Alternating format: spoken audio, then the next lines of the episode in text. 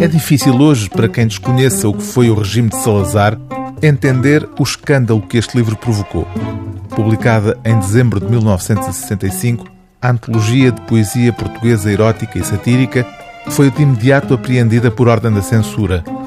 Não é possível admitir, escreveu o censor de serviço, que seja viável a circulação deste livro em Portugal, dado o seu caráter pornográfico.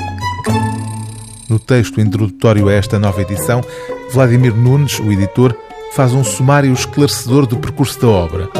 Natália Correia e Fernando Ribeiro de Melo foram os responsáveis por este terremoto literário há mais de meio século.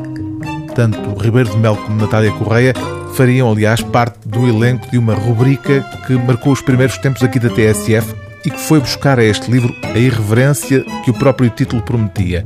Chamava-se essa rubrica Crónicas de Escárnio e Maldizer. Erótica e satírica, esta antologia continua a ser uma referência fundamental da vertente mais iconoclasta da poesia portuguesa, de que é exemplo este soneto escrito no século XVIII pelo Abade de Jazente.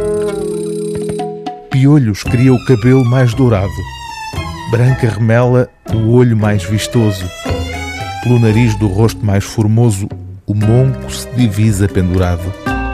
Pela boca do rosto mais corado, hálito sai às vezes bem escuroso.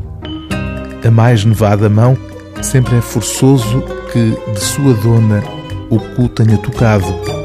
Ao pé dele, a melhor natura mora, que deitando no mês podre gordura, fétido mijo lança a qualquer hora.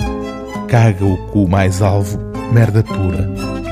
Pois se é isto o que tanto se namora, em ti mijo, em ti cago, ó formosura.